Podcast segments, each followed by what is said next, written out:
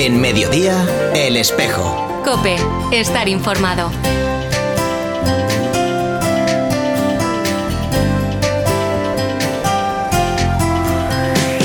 Desde hace unas semanas, el obispo de Tuy Vigo, Monseñor Luis Quinteiro Fiuza, se reúne con los sacerdotes de los 14 arciprestazgos de nuestra diócesis para conocer la evolución de la actividad pastoral del territorio eclesial. Entre los temas abordados en estos encuentros destaca el Sínodo de los Obispos, por una iglesia sinodal, comunión, participación y misión. Hoy, viernes 25 de febrero, queremos hablar de cómo se está desarrollando esta fase de consulta diocesana para este sínodo que reunirá a los obispos del mundo en Roma en octubre de 2023. Además, también tendremos ocasión de recoger varios testimonios de la Semana del Matrimonio. Estas y otras muchas novedades te las contamos en este espejo de Tu Vigo. Un saludo de quien te habla, de Carol Buceta y de todo el equipo que hace posible este programa.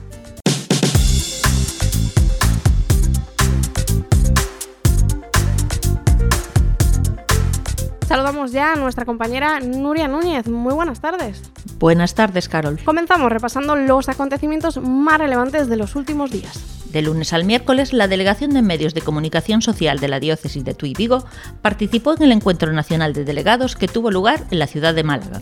Este encuentro constituyó una oportunidad para continuar promoviendo el trabajo en red de las diferentes delegaciones de España y recibir nueva formación sobre temas actuales en la Iglesia, como el uso de las redes sociales o la promoción del Sínodo de los Obispos. El miércoles, el obispo de Tuy Vigo se reunió con los sacerdotes del arciprestazgo de Lauriña en Porriño y el jueves con los presbíteros del arciprestazgo de Tea Condado.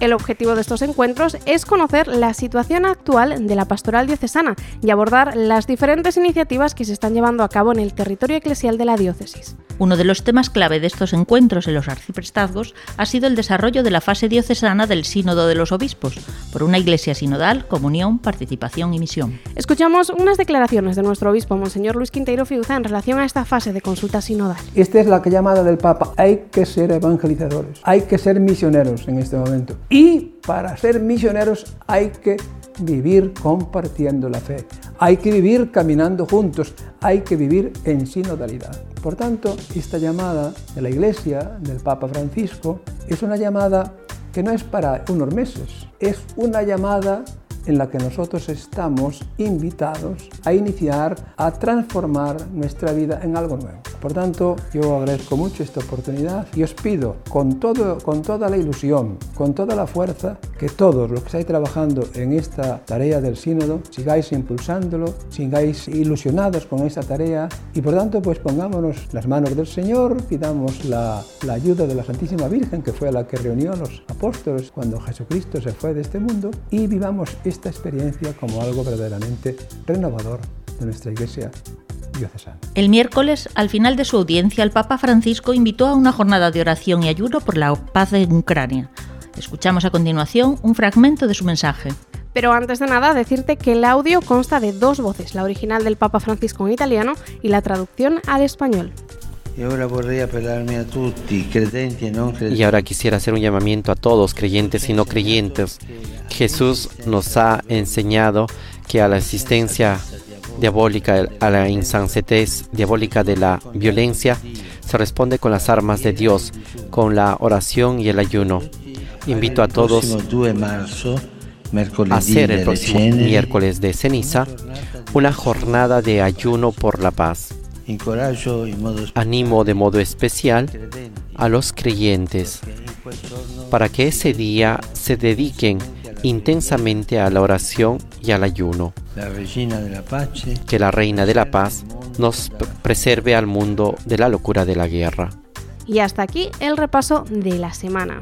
Ya lo avanzábamos al inicio del programa. Hoy queremos hablar del desarrollo de esa fase de consulta diocesana para el Sínodo de los Obispos por una iglesia sinodal, comunión, participación y misión. Para abordar este tema, hoy en esta sintonía de Cope Vigo queremos traer a la palestra testimonios de distintas personas, personas que participan en grupos sinodales en nuestra ciudad de Vigo y también en otras zonas más rurales y también las aportaciones de nuestro obispo y del responsable diocesano para esta fase de consulta diocesana. Vamos a comenzar primero con nuestro obispo Luis Quinteiro Fiuza, a quien hemos entrevistado. Don Luis, antes de nada, ¿qué es eso que debemos tener en cuenta a la hora de abordar este tema del sínodo? Y es muy importante ahondar en esta llamada que el Papa Francisco nos hace. Papa Francisco, eh, que en el año 2015, en un discurso muy importante, que él pronunció en el 50 aniversario de la constitución, de la institución del, sínodo, la Iglesia, pues escribió cosas muy importantes y allí nos, nos convocaba él a vivir la sinodalidad en la Iglesia. Y allí dijo el Papa Francisco, el camino de la sinodalidad es el camino que Dios espera de la Iglesia en el tercer milenio. Por tanto, el camino de la sinodalidad es un camino abierto, no ya ahora, sino de siempre en la Iglesia, pero que en este momento pues adquiere en la llamada del Papa Francisco una relevancia muy singular en la Iglesia. Podemos decir que esto de la sinodalidad no es nada nuevo, pero ¿a qué nos invita concretamente este sínodo? ¿Cómo nos implica esto de la sinodalidad? El Papa nos invita a vivir la sinodalidad. ¿Y eso quiere decir? Pues a vivir caminando juntos en la fe. Y caminar juntos en la fe quiere decir caminar agarrados de la mano unos de los otros. Eso significa compartir nuestros problemas, nuestras inquietudes. Y especialmente en este sínodo la Iglesia nos invita a una cosa fundamental, más allá de la participación, de la comunión, de todo eso, tenemos que escuchar al Espíritu. El sínodo nos invita a escuchar en estos momentos qué nos dice el Espíritu. Ahora, aquí yo creo que la gran pregunta ya, ¿no? ¿Cómo podemos hacer esa escucha del Espíritu Santo que tanto se nos pide, tanto nos dice el Papa Francisco y también nos recuerda usted? ¿Cómo lo ponemos en práctica? ¿Cómo nos ponemos a la escucha del Espíritu? Hay muchas maneras, pero una y singular que nos dice el Papa es escuchando a los demás. El Espíritu se nos muestra escuchando a los demás, participando en comunión con los demás, en la construcción de la Iglesia, en la vida, este es el camino. A mí me parece una llamada maravillosa. E, el, el sínodo, insisto una y otra vez, que tenemos que estar atentos al Espíritu. Y creo yo que es un momento singular para que nosotros despertemos de nuestras decepciones, de nuestros cansancios, de nuestras desilusiones y que pongamos atención en qué nos dice el Espíritu. ¿Qué me dice a mí ahora el Señor que tengo que hacer? ¿Cómo salir de esta situación de mi vida en la que estoy pues desganado, desilusionado, echándole la culpa a los demás? Pues te dice, júntate a los demás creyentes, reúnete con ellos, participa con ellos la comunión de la fe. Y esto es lo que estáis haciendo vosotros, los que reunís habitualmente en los grupos sinodales. Y es a lo que la Iglesia y la diócesis nos invita a todos ahora. Hemos hablado de la importancia de caminar en comunidad, de ponernos a la escucha del Espíritu Santo, pero seguro que a pesar de todo esto, don Luis, yo creo que algunos de nuestros oyentes eh, todavía tienen dudas en de si esto funcionará, este proceso sinodal, nos llevará a alguna parte, si las aportaciones caerán en saco roto. ¿Por qué como Iglesia debemos apostar por este sínodo? Yo estoy reuniéndome ahora pues con los sacerdotes por cada arciprestado y estoy hablando sobre todo, siguiendo lo que nos dice el Papa, evidentemente, yo no me invento nada, de cómo la Iglesia hoy nos pide recorrer este camino. Y como tenemos que estar todos dispuestos, nadie puede cerrar su puerta, nadie puede querer controlar esto, no, hay que abrir nuestra vida, hay que abrir nuestras parroquias, hay que abrir nuestras comunidades, porque el Papa lo que nos pide en estos momentos es que seamos misioneros, que salgamos. Esta es la llamada del Papa, hay que ser evangelizadores, hay que ser misioneros en este momento. Y para ser misioneros hay que vivir compartiendo la fe, hay que vivir caminando juntos, hay que vivir en sinodalidad. Por tanto, esta llamada de la Iglesia, del Papa Francisco, es una llamada que no es para unos meses, que no es para un tiempo de, comienzo del sínodo, es una llamada en la que nosotros estamos invitados a, a iniciar, a transformar nuestra vida en algo nuevo. Y ya para terminar, Don Luis, ¿qué mensaje lanza a nuestros oyentes el obispo de Tuy Vigo? Yo agradezco mucho esta oportunidad y os pido con, todo, con toda la ilusión, con toda la fuerza, que todos los que estáis trabajando en esta tarea del sínodo sigáis impulsándolo, sigáis eh, eh, ilusionados con esta tarea, porque es algo muy importante para todos. Y por tanto, pues pongámonos las manos del Señor, pidamos la ayuda de la Santísima Virgen, que fue la que reunió a los apóstoles cuando Jesucristo se fue de este mundo, y vivamos esta experiencia como algo verdaderamente renovador de nuestra Iglesia diocesana. Agradecemos a don Luis el haber estado con nosotros en esta sintonía de COPE y ahora pues de don Luis eh, pasamos a hablar con el responsable de la fase diocesana de consulta para el sínodo, el sacerdote Samuel Montes. Él nos cuenta un poquito más cómo está la situación de los diferentes grupos sinodales. Por eso, la primera pregunta que a mí me surge, Samuel, es saber cuáles son las cifras de esta consulta en nuestra diócesis. ¿Cuántos grupos, con cuántos participantes cuenta la Iglesia de Tuy Vigo en este proceso sinodal? Estamos viviendo sin lugar a dudas un tiempo de gracia en la Iglesia. Desde la apertura de esta primera fase de este proceso sinodal convocado por el Santo Padre en el mes de octubre del pasado 2021, la Secretaría Diocesana ha recibido la comunicación de la constitución de 45 grupos sinodales de reflexión. En estos 45 grupos están participando actualmente un total de 575 personas. Tenemos conocimiento en la Secretaría, por otros medios, de que hay al menos 15 grupos más constituidos, pero que aún no han sido comunicados de forma oficial, pero que están ya trabajando y reflexionando sobre los temas propuestos por la Santa Sede. Para esos 15 grupos y otros que puedan surgir, recordamos que el correo de la Secretaría es por una iglesia sinodal arroba Desde ahí la Secretaría cifra este proceso sinodal, responde dudas, pero también tendrá la oportunidad de recibir algún eco de lo que está sucediendo eh, en cada uno de esos grupos. Samuel, ¿qué resonancias os han trasladado los secretarios y o moderadores de los diferentes grupos a la, a la Secretaría de esos 45 grupos con los que contamos a día de hoy? Casi de forma generalizada, estos grupos que en un primer momento surgen casi como una reunión más a nivel parroquial, se han ido convirtiendo en un tiempo de gozo, en un tiempo de esperanza también para los que participan. Esta palabra sinodalidad que muchos no conocían está entrando con fuerza en muchos corazones, porque las personas están comprobando cómo verdaderamente aquel sentir eclesial, aquellas vivencias eclesiales que en otro tiempo tuvieron, son necesarias y además parte constitutiva de su identidad cristiana. Estas personas comunican también a través de sus secretarios cómo les sorprende precisamente que se abra este tiempo de reflexión de escucha del Espíritu Santo, pero de escucha del Espíritu Santo en el seno de la Iglesia, ¿no? En la comunión, en la comunidad. Sin duda que estos grupos de reflexión sinodal serán para las comunidades parroquiales y para toda la Iglesia diocesana auténticos puntos de fecundidad. Con anterioridad, el obispo animaba a nuestros oyentes a participar en este sínodo, a ponerse en camino. Samuel, ¿qué mensaje les mandas tú como responsable diocesano de este proceso? Todavía queda tiempo para formar grupos diocesanos, pues hasta el mes de abril no se concluirá esta primera fase diocesana. De tal forma que todos aquellos que tengan ocasión, que se movilicen, que pregunten en sus parroquias, en sus movimientos, que pregunten en cualquier lugar de iglesia. En definitiva, que no se queden parados, que aprovechen este momento de la iglesia, que se acerquen, que vean y sobre todo que disfruten de esta experiencia sinodal que es para todos un tiempo de esperanza a la escucha del Espíritu Santo. Agradecemos tanto a, don Luis, a nuestro obispo de Tuy Vigo y al responsable de esta fase diocesana, Samuel Montes, su presencia en estos micrófonos, pero antes de finalizar el programa también queremos escuchar un par de testimonios de algunos grupos sinodales, para que tú que nos estás escuchando pues sepas cómo se materializa, cómo se concreta, cuáles son los rostros detrás de todo este tema del sino, detrás de todas estas cifras, de estos 45 grupos, de estas 575 personas. Comenzamos escuchando en primer lugar a Regina, una joven de Kenia que reside en Vigo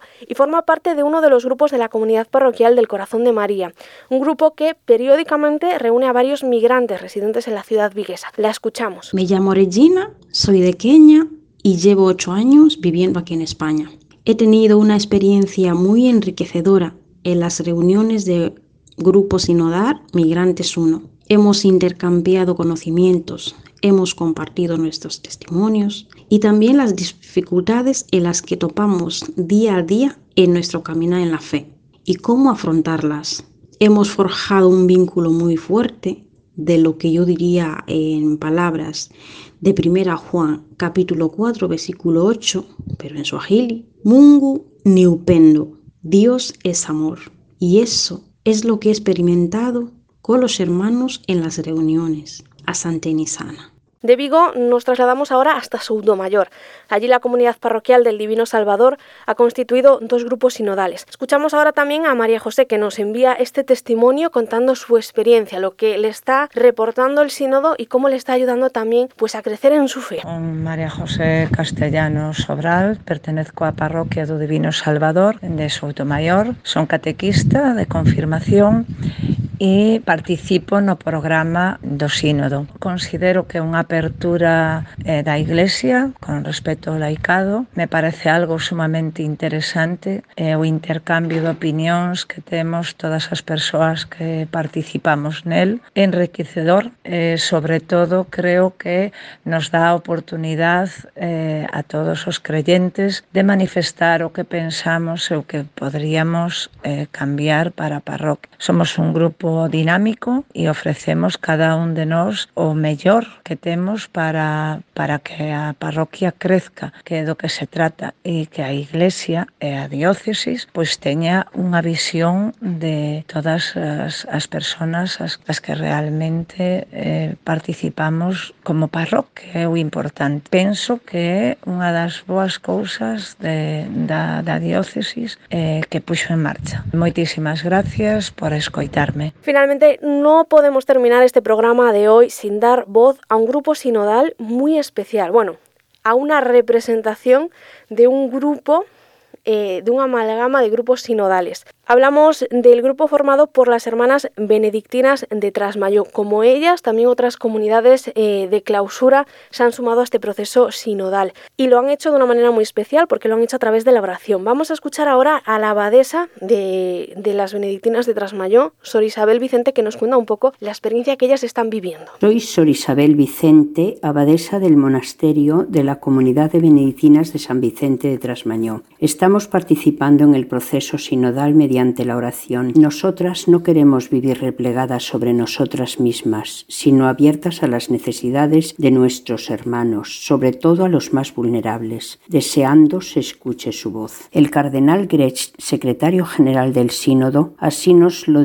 dirigió en una carta en la cual nos pide que oremos. Para ello se creó una red mundial de oración que acompañe todo el itinerario sinodal, titulada La Iglesia en Camino, oren por una iglesia sinodal. El discernimiento debe estar acompañado de la oración de todos los hermanos y hermanas, en especial de la vida monástica y contemplativa, y ese es nuestro cometido en todo este proceso. El corazón de la misión es la oración. A ti que nos escuchas, si formas parte de un grupo sinodal, te invitamos a reflexionar sobre las diferentes realidades diocesanas que han emprendido este viaje sinodal. Muy especialmente te invitamos a sentirte sostenido en la oración de cientos de personas como las hermanas benedictinas de Trasmayó, que en estos momentos rezan por ti y por los frutos de esta fase de consulta diocesana. Si nos escuchas y todavía no formas parte de ningún grupo, te invitamos a acoger esa invitación de nuestro obispo, Monseñor Luis Quinteiro, de agarrarte a tu comunidad parroquial, movimiento o asociación de fieles, para comenzar esta aventura a la que está llamada toda la Iglesia sin excepción.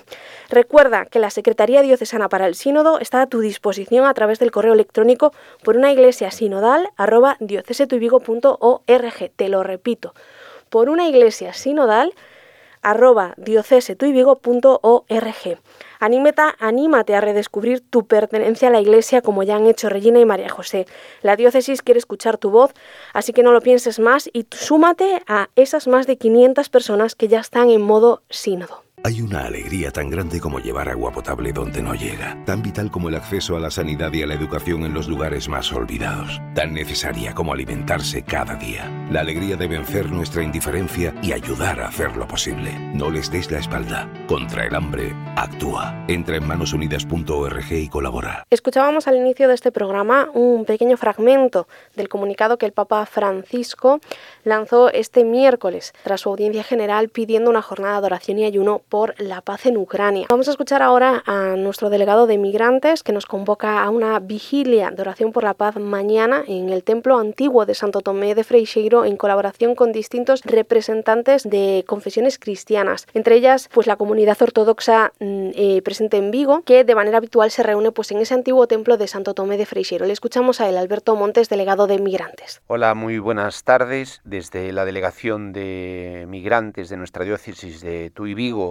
a la delegación de ecumenismo ante la situación bélica que se está desarrollando en Ucrania. Queremos invitar a todos nuestros oyentes a unirse mañana sábado 26 de febrero a las 7 de la tarde en el templo antiguo de Santo Tomé de Freixeiro a la vigilia de oración por la paz en Ucrania, donde participaremos junto a representantes de otras confesiones cristianas en esta vigilia para rezar por el fin de la guerra. Invitaros a participar mañana a las 7 de la tarde y aquellos que no lo podáis hacer, pues a uniros desde vuestras casas, secundando, como hemos escuchado, pues la invitación del Papa Francisco para rezar por el cese de la guerra.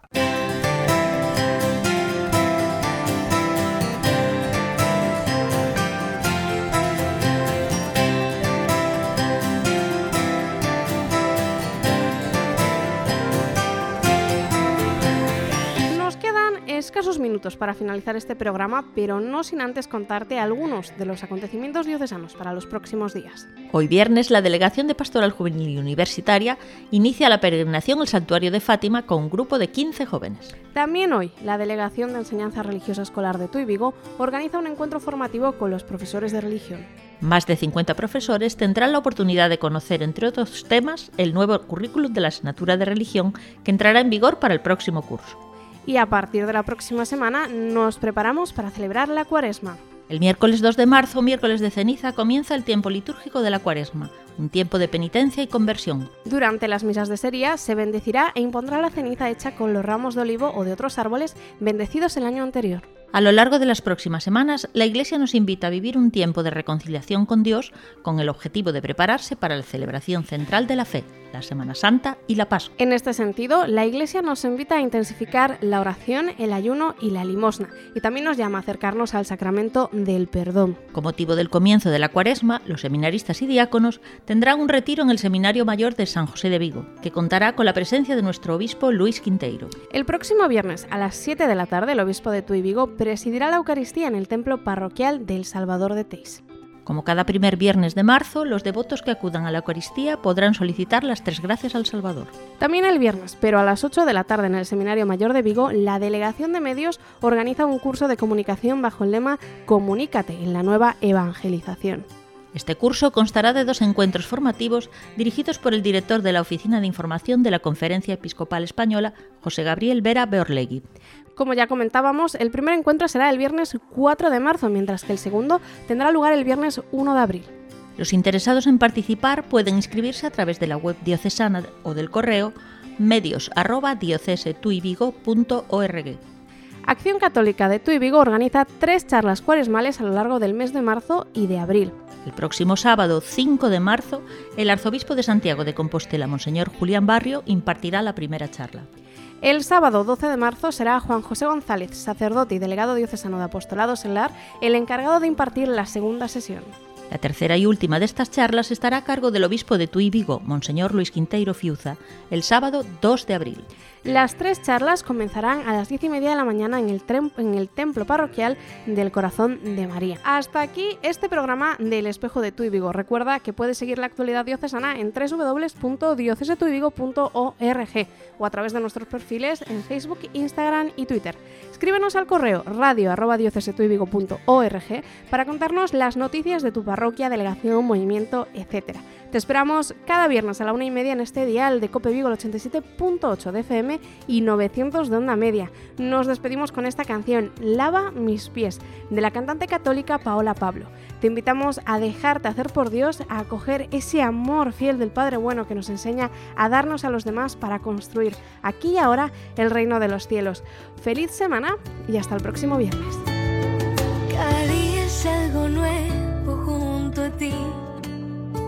Lo que me enseñas me deja en vela, como ese nuevo mandato que me das.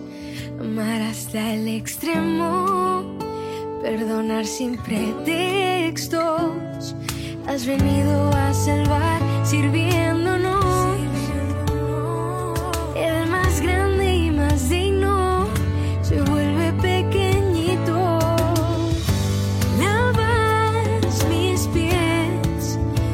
Como tú